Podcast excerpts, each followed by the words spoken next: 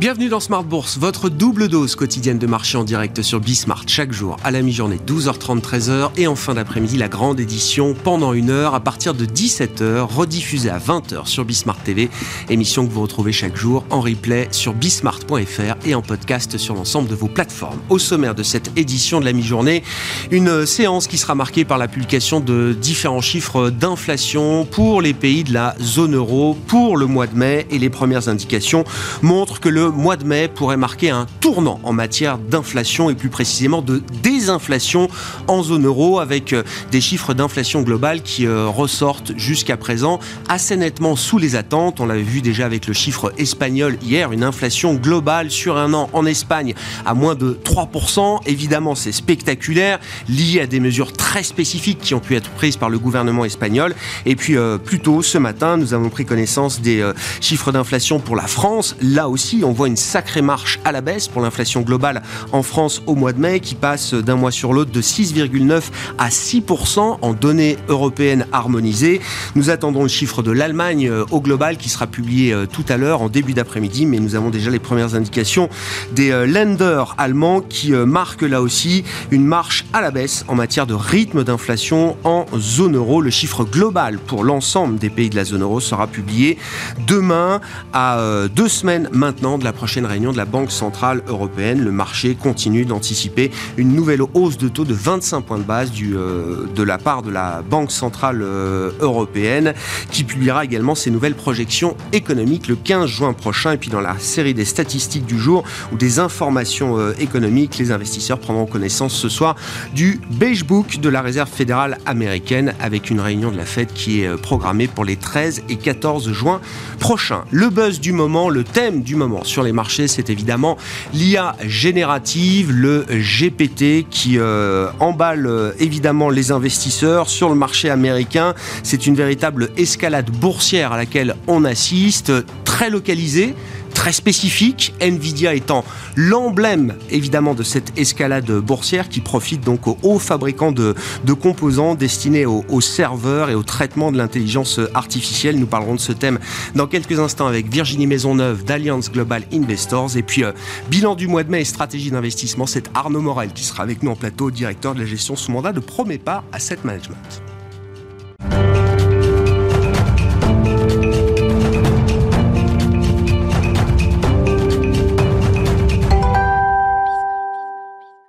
Générative donc qui euh, emballe les marchés, qui provoque une escalade boursière spectaculaire. Nous en parlons avec Virginie Maisonneuve, avec nous en visioconférence, directrice monde des investissements actions d'Alliance Global Investors. Bonjour Virginie, bienvenue. Merci beaucoup d'être euh, avec nous. Oh, Virginie, je le dis, vous partagez avec nous votre enthousiasme pour le thème de la tech et de l'innovation au sens large depuis de nombreuses années maintenant, peut-être même depuis euh, une décennie et plus, Virginie. Et donc, vous, vous constatez comme nous cette escalade boursière autour de l'intelligence artificielle générative et de tout ce que ça implique pour les acteurs de cette chaîne de l'intelligence artificielle. Qu'est-ce qu'on peut dire de ce moment spécifique dans le cycle de vie de l'innovation, dans le cycle de vie des sentiments aussi qu'on peut avoir autour de ces innovations dites de rupture, euh, euh, Virginie? Comment vous caractérisez ce moment très spécifique auquel on assiste avec euh, tout l'enthousiasme que la bourse est capable de déployer pour ce genre de phénomène? Oui, merci. En effet, il y a des tendances à court et moyen terme et des tendances à long terme dont il faut parler. Donc, euh, à court terme, c'est vrai qu'on a eu des flambées de certaines euh, données, euh, étant donné la volatilité potentielle des marchés autour d'une économie qui va décélérer, autour de certaines incertitudes géopolitiques, etc. on pourrait avoir des, des, prix qui reviennent, hein, vraiment des grandes flambées. À moyen terme, il y a aussi je pense, euh, une espèce de point d'intersection avec un renversement de la tendance au niveau des styles, croissance et value. Dans la mesure où le marché s'attend vraiment à un pic des taux, on voit en effet ces inflations, ces chiffres d'inflation qui reviennent, bien que l'économie américaine soit toujours assez euh, résiliente. Et on l'avait bien vu que lorsque les taux étaient en, en hausse, le style croissance avait bien entendu beaucoup souffert et le style value, euh, lui, avait, avait bien, bien, bien, bien joué ou performé pendant ce, cette période. Donc on a en fait un retournement. En même temps, on a un thème à long terme et comme vous en avez parlé, ça fait pas mal de temps que qu'on en parle. Bien entendu, ce sont des termes qui se jouent à 10 ans, 15 ans, même 20 ans. Et on a en effet avec ce chat GPT, je crois, une porte ouverte euh, où beaucoup ont vu l'application en fait de ce que pouvait l'intelligence artificielle, non seulement pour, euh, pour s'amuser, euh, on posait des questions chat GPT, mais aussi en voyant l'impact sur tous les secteurs, non seulement sur la tech, mais tous les secteurs de l'économie. Alors là, je pense qu'il y a quand même plusieurs points à amplifier. Premièrement, quelque chose dont on, a parlé quand même pas mal, c'est ce concept de darwinisme digital. Euh, l'intelligence artificielle va amplifier, si vous voulez, euh, cette compétition non seulement géopolitique, et c'est ce qu'on voit depuis plusieurs années maintenant entre les États-Unis et la Chine, mais aussi entre les sociétés. Et ça, c'est vraiment important pour les analystes et les, gérants de comprendre, euh, étant donné que, l'évolution technologique euh, n'est pas linéaire, mais exponentielle. Et on voit maintenant ChatGPT, mais très, bientôt, on aura des, des engines qui ont beaucoup de ChatGPT. Donc, tout va accélérer, si vous voulez. Donc, on peut jouer par les composants, mais on peut aussi jouer par des secteurs qui peuvent, euh, j'allais dire, embrasser ces technologies ou adopter ces technologies pour devenir plus performants, donner plus de services aux clients, euh, être plus innovateurs, euh, réduire les coûts. Et en fait, McKinsey a fait une étude en décembre 2022, 60% euh, des, des, coûts de réduction ont été cités par plus de 40% des sociétés qui ont participé à cette enquête en disant qu'en effet, la baisse des coûts en utilisant l'intelligence artificielle dans certaines divisions était de plus de 60%. Donc, quelque chose de vraiment très important qu'on ne peut ignorer. Il faut euh, investir à long terme dans le thème. Et ça place bien l'intelligence artificielle comme un vrai thème de marché, euh, Virginie, pas juste un buzz, pas juste une, bulle ou un phénomène d'exagération euh, immédiat. Il y a vraiment la profondeur et l'univers d'investissement qui va avec une vraie thématique euh, de long terme, Virginie. Dans le même temps, je trouve que le, le marché est très consensuel sur l'idée assez immédiate que ce boom de l'intelligence artificielle profite avant tout aux fabricants de composants, à la hard tech. C'est la revanche de la hard tech aujourd'hui. On le voit encore une fois avec l'exemple Nvidia. Sur le moyen moyen long terme, je vois quand même des positions beaucoup moins consensuelles sur euh, qui va être gagnant, qui va être perdant, à quel moment est-ce que je vais profiter de l'IA, à quel moment est-ce que je serai pénalisé par l'IA. La vision moyen long terme, elle est encore assez floue, je trouve, euh, Virginie. Oui, et elle est, floue et elle est totale, c'est-à-dire dans tous les secteurs. Alors bien entendu, on a cet aspect euh, composant dont, vous venez de parler, mais on a bien entendu tout l'aspect, moi qui m'intéresse énormément, euh, menace euh, cyber ou cyber security, bien entendu, parce que quand on met la montée du quantum computing et la montée de l'intelligence artificielle dans, dans j'allais dire, l'utilisation quotidienne, on a bien entendu des risques cyber qui vont être beaucoup plus élevés. Et donc là, il faut absolument avoir de la protection cyber dans les, portefeuilles. Ensuite, il faut penser au-delà des composants. Il faut regarder quels sont les secteurs même traditionnels qui vont pouvoir changer, qui vont pouvoir penser aux, librairies et Amazon. Enfin, je veux dire, ce sont des transformations qui vont être aussi importantes et encore plus même. Penser aux services consommateurs, même penser aux services euh, bancaires, par exemple. Euh, vous pourriez voir très facilement un outil qui permettrait, lorsqu'on a des désastres météorologiques, euh, pour les banques de comprendre presque de manière instantanée quels sont les prêts qu'ils ont faits de manière globale qui peuvent être touchés et à peu près à quelle échelle. Euh, l'impact même sur la gestion de, fonds. Euh, et on sait très bien que le rôle des régulateurs là va être important. Il n'est pas encore prononcé. Mais je pense que les régulateurs, en effet, vont être très, faire très attention à tout ce qui est modèle géré par l'intelligence artificielle à, plein temps, si vous voulez, ou complètement, parce que ce sont des modèles qui changeraient constamment. Donc ça, c'est très très difficile à, régler, à, réguler en fait. Mais au niveau des outils qui peuvent être utilisés pour les gérants, au niveau des insights, euh, dans, la mesure où on a des, données euh, énormes, on a des outils qui peuvent faire de la, du résumé. Alors du résumé de milliers de pages de documents, euh, résumé d'emails. De, on a tous beaucoup d'emails dans nos, dans nos inbox. Donc euh, euh, ça, mais aussi l'utilisation de, de données non structurées, par exemple, qui vont être utilisables par les gérants pour devenir plus rapide à analyser donc euh, des données, d'essayer de déceler des, schémas. en effet, euh, tous les secteurs où l'intelligence artificielle est très très bonne, donc euh, schéma, données et corrélation en fait. en même temps, corréler des stocks avec des nouvelles, etc., etc. Enfin, beaucoup d'utilisations qui vont changer notre industrie radicalement. Sur la régulation en tant que telle, effectivement, Virginie, comment vous imaginez Imaginez la ligne de conduite des régulateurs par rapport à ce, phénomène. On voit la difficulté que les régulateurs peuvent avoir pour euh, encadrer les GAFAM après les avoir laissés atteindre ces tailles euh, spectaculaires. Est-ce qu'on peut imaginer que la fonction de réaction des régulateurs à travers le monde va être euh, différente, beaucoup plus rapide peut-être par rapport à cette technologie qui est en train d'inonder la planète?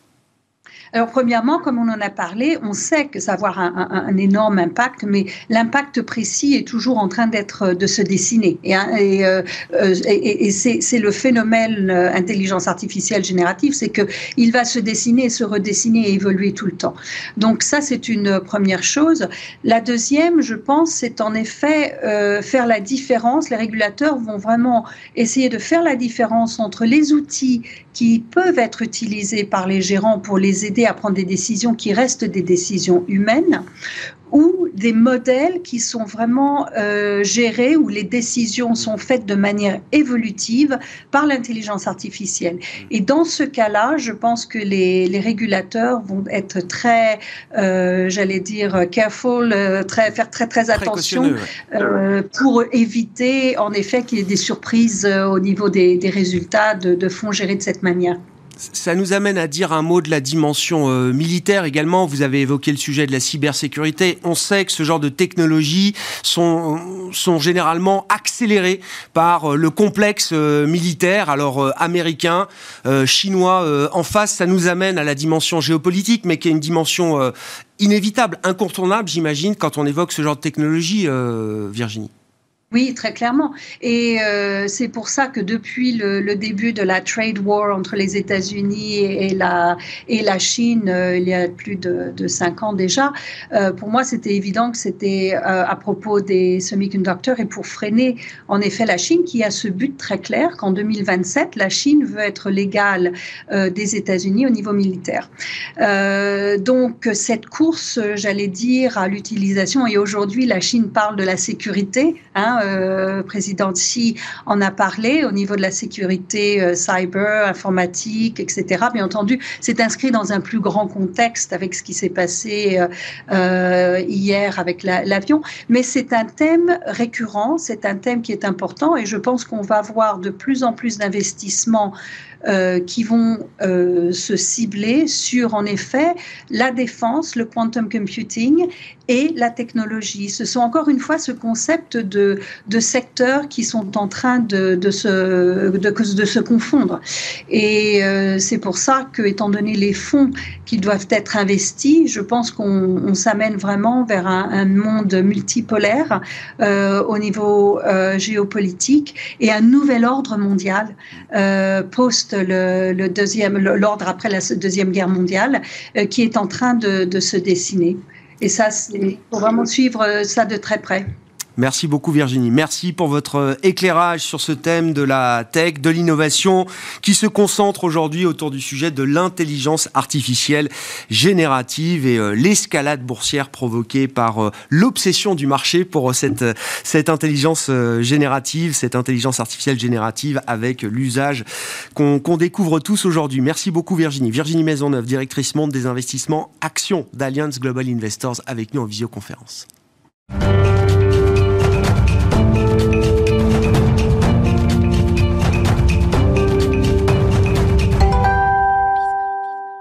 Et oui, l'IA qui aura marqué quand même la performance boursière de ce mois de mai avec un leadership spectaculaire pour le Nasdaq américain. Parlons justement de ce mois de mai qui se termine aujourd'hui sur les marchés avec Arnaud Morel, directeur de la gestion sous mandat de Premier Part Asset Management. Bonjour Arnaud. Bonjour Grégoire. Bienvenue traditionnel bilan du mois de mai, bon, qui est toujours un mois un peu particulier sur les marchés, avec cet effet de saisonnalité qu'on a tous, euh, qu'on a tous en tête. Euh, si, si, on regarde peut-être les, les, les, les, grands actifs clés, la performance des indices actions, euh, par exemple, qu'est-ce qu'on peut dire à l'issue de ce, ce, mois de mai qui a été un mois de, de, de retracement, j'ose même pas dire correction Tout à fait, Grégoire. Donc oui, on a eu un mois, on va dire, de consolidation, consolidation. à plat des, des indices, c'est-à-dire avec des variations qui oscillent entre 2 et 3 sur, sur les grands indices, mais surtout deux ovnis, le Nasdaq, mm. qui a plus 24% depuis le début de l'année, euh, avec un run de quasi 8-9 sur le mois de mai, et euh, le Nikkei aussi, hein, qui a battu ses records historiques. Donc, euh, donc ça, c'est les éléments importants. Ce qu'on voit à l'intérieur des indices, c'est quand même des grosses rotations sectorielles, avec, on va dire, ben, la mise en avant du secteur technologique à travers l'intelligence artificielle. Donc ça, c'est un point important. Aussi la consolidation des valeurs du luxe, euh, pourrait-on dire enfin, euh, sur, les, sur, les, marchés actions. Et on voit vraiment, ben, on joue dans des ranges sur les indices actions. Le CAC, hein, il est capé entre 7002, 7580. La même chose sur le S&P, 4000, 4200. Et on ouais. vient de juste passer Mais oui. Donc ça, c'est ouais. peut-être quand même un bon signal de la poursuite ouais haussière euh, des indices américains, car c'est un signal technique très important que nous suivons tous. Ouais. Des programmes d'achat pourraient être mis en place sur ces niveaux-là. C'est intéressant parce que le, le marché américain S&P est plutôt euh, en haut du range, hein, 4002 effectivement, peut-être mmh. avec un possible débordement de ce, ce seuil euh, symbolique que tout le monde surveille. Le marché européen, lui, est plutôt dans le bas de son range aujourd'hui. Vous l'avez dit avec le coup d'arrêt quand même boursier du luxe qui aura marqué ce, ce mois de mai. Ce qui est intéressant, c'est que on a souvent comparé euh, la tech américaine, les GAFA ou ce groupe de valeurs de, méga cap américaines, euh, on l'a souvent mis en équivalence avec nos stars du luxe en Europe et, et à Paris. Bon, le luxe connaît un coup d'arrêt, la tech américaine aucun coup d'arrêt, voire une accélération. Tout à fait. Pour la partie, pour la partie luxe, d'autant plus aujourd'hui, on a eu bah, voilà, les indicateurs ouais. économiques chinois, le manufacturier, ouais. ressorti en dessous de 50, en dessous de ce qui était attendu. Bah, ça remet un petit coup, on va dire, sur les valeurs du luxe, qui sont aussi bien valorisées aujourd'hui, actuellement. On pourrait dire quand même, on revient sur l'agrégat des valeurs du luxe en zone économique européenne, on se paye à 25 fois les bénéfices on est proche du plus haut historique. On regarde aussi, point important, le différentiel de valorisation et entre oui. les indices, on va dire cash, et, oui. et, les, et, et, les indices euh, de valeur du luxe. Et on a aujourd'hui, bah, entre des indices qui se traitent entre 12 et 13 fois, et, oui. et 25 fois sur le luxe, bah, on a une euh, surcote, hein, ou, voilà, une cote, enfin, une, ouais, un écart euh, de, de 90%. C'est ça. Donc c'est quand ouais. même très C'est tendu. Ceci ouais. expliquant aussi bah, aujourd'hui les mouvements qu'il y a euh, sur cette partie-là. Sur la technologie, ben voilà. C'est encore pire. Alors, non, mais en termes de valo, c'est encore pire. Comme euh, on, on, pourrait souligner, hein, je regardais hier soir sur la clôture, ce qui est intéressant, puisque pareil, hein, le Nasdaq, toujours en territoire positif. Donc on regarde en termes de performance, bah, le Nasdaq, comme je l'ai dit, c'est 25%. En termes de valorisation, bah, pareil, quand on regarde au sein du S&P 500, le secteur technologie information, ça se traite à 145 fois les bénéfices. C'est-à-dire qu'on est revenu sur les niveaux de novembre 2021. Par contre, la chose qui est quand même peut-être à surveiller, hein, c'est les niveaux d'évolution des bénéfices par action du S&P 500 qui sont par contre bien en deçà des niveaux de novembre 2021. Donc ça, c'est des choses à surveiller, à interpréter. Mais bien sûr, l'avènement de l'intelligence artificielle, bah voilà, booste aujourd'hui euh, les indices. Nvidia, bah c'est plus 150%, après une baisse de 53%. Donc on revient sur des niveaux bien plus importants. Bien sûr que c'est à travailler, mais aujourd'hui en termes de valorisation, Nvidia, c'est 25 fois ouais. le chiffre d'affaires. Donc euh, voilà l'IA plus forte que la Fed, plus forte que la hausse des taux. C'est Bofa qui a fait ce petit exercice mmh. dans une note euh, récente. Il a fallu 3% euh, de taux réel aux États-Unis pour faire éclater la bulle dot-com hein, au tournant des années 2000. Je crois que la bulle euh, subprime a explosé avec là aussi des taux réels qui devaient être autour de 3-4%. Bon, la bulle crypto, il a fallu un peu moins, euh, j'allais dire, pour la, pour mmh. la dégonfler euh, un peu.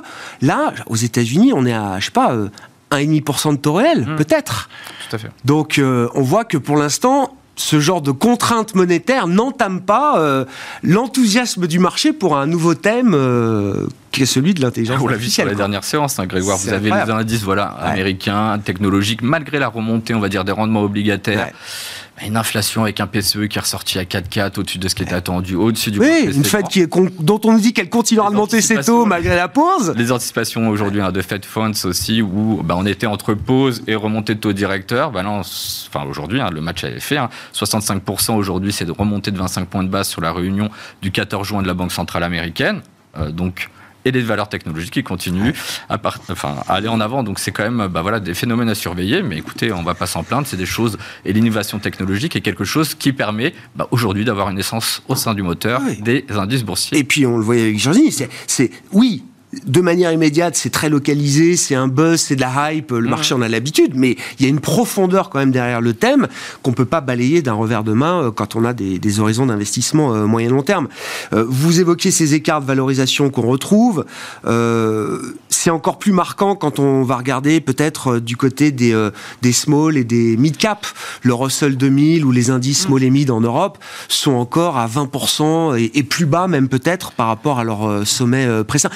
Il y a toute une partie du marché qui est encore dans un bear market euh, long qui continue de s'étendre. Tout à fait. Et on le voit, enfin, c'est les taux de participation au sein des indices. Dans le stock 600, vous avez 51% des valeurs qui sont en hausse. Je dis pas au-dessus de l'indice, non. qui sont en hausse. Hein. Donc le reste est en, deçà. Et au S&P, c'est encore pire. Vous avez juste 48%. Enfin, juste 48% des valeurs qui sont en hausse. Donc voilà, vous avez une polarisation des marchés, c'est-à-dire vous avez 5-6 valeurs qui font de la perf. On regarde au S&P, on revient au sein du S&P. Les valeurs, on va dire GAFAM, j'y ajoute Nvidia, j'y ajoute Tesla, ça représente 29% de l'indice S&P. Donc on retourne un petit peu sur tous les travers qu'on avait, enfin, que le marché avait gommé euh, au cours des 12 derniers mois. Donc ça, c'est des éléments, bien sûr, que, que, nous regardons avec attention. Mais voilà, il y a des tendances, il y a des méga trends qui sont à surveiller aujourd'hui sur les indices. Par contre, en termes de cyclicité, on voit qu'il y a un écart très important dans les indicateurs avancés entre les PMI des services et manufacturiers. Mmh le, marché fait le travail. Hein. C'est-à-dire que vous avez toutes les valeurs cycliques, comme vous l'avez dit, qui sont en forte contre-performance, qui sont en performance négative depuis l'année. Des valorisations pour l'énergie, pour le secteur de l'automobile, qui, qui, sont en dessous de 6-7 fois en termes de PE. Enfin voilà, il y a beaucoup d'interrogations. Le travail est fait à l'intérieur euh, des secteurs et des indices. Donc ça, c'est quand même un point qui est important. Beaucoup de mouvements euh, dans ce marché qui est très vivant, malgré, on va dire, le peu d'amplitude dans euh, les, les performances de marché. Ouais, ouais. non, c'est sûr. Oui, oui, parce que pendant deux mois, le, le S&P est resté entre 4100 euh, et 4200, hein, effectivement. Donc ça reste très très faible en termes d'amplitude et, de volatilité sur ces marchés actions. Cette lecture du marché à, deux régimes, euh, on a envie d'en tirer des enseignements positifs pour la suite en se disant, bah voilà, la participation est très faible, c'est très concentré ça peut s'élargir et d'autres secteurs peuvent prendre la, relève. Ça, c'est évidemment le scénario un peu idéal, euh, Blue Sky euh, devant nous. Ou est-ce que l'idée de la réconciliation, j'allais dire, entre ces deux mondes se fait plutôt euh, par le bas avec un, atterrissage pour des valeurs qui sont peut-être un peu trop haut perchées aujourd'hui? Bah, Ça va être toutes les tendances, on va dire, des prochains mois. C'est-à-dire quelle va être la tendance de la croissance économique mondiale, quelle va être la tendance de l'inflation, même si celle-ci décroît de façon importante, et surtout bah, la politique des banques centrales. En zone économique européenne, vous attendez quand même, quand même deux supplémentaire. Mm. Une hausse peut-être à la prochaine réunion de la Fed fait que aujourd'hui, euh, si on a un intéressage en dessert l'économie, ben, on peut dire que le boulot est fait au sein des secteurs, clairement. Peut-être que justement, ben, un univers à aller regarder, c'est l'univers des petites et moyennes capitalisations qui surperforment depuis deux ans. On le voit aussi euh, en, termes de paroxysme hein, sur les marchés. Vous avez regardé euh, l'évolution relative du Nasdaq versus le Russell. On revient sur les niveaux des années 2000. Donc soit ça passe avec un atterrissage, on va dire, tranquillement de l'économie. Par contre, si on va dans un scénario avec une récession un peu plus euh, difficile, euh, le travail n'est pas complètement fait en termes de valorisation sur les valeurs. Et surtout, la question est qu'est-ce qui va arriver aux valeurs technologiques? Enfin, ce serait mm. logique aussi que ça retravaille si une récession. Pour l'instant, c'est beaucoup de questions et on n'a pas beaucoup euh, de réponses. On voit que ça fluctue beaucoup sur les données macroéconomiques mm. ces temps-ci. Vous avez évoqué le Nikkei, effectivement, on en a pas mal parlé dans cette émission, le retour du Japon. Je sais pas, là aussi, qu'est-ce que ça vous inspire? Voilà, le, niveau du marché boursier japonais n'a jamais été aussi élevé depuis euh, l'invention du Walkman, quasiment. Donc euh, ça, ça remonte et ça marque les, la Nintendo et ça marque les esprits de beaucoup de gérants euh, qui, qui, me disent à chaque fois, ah le Japon, plus jamais.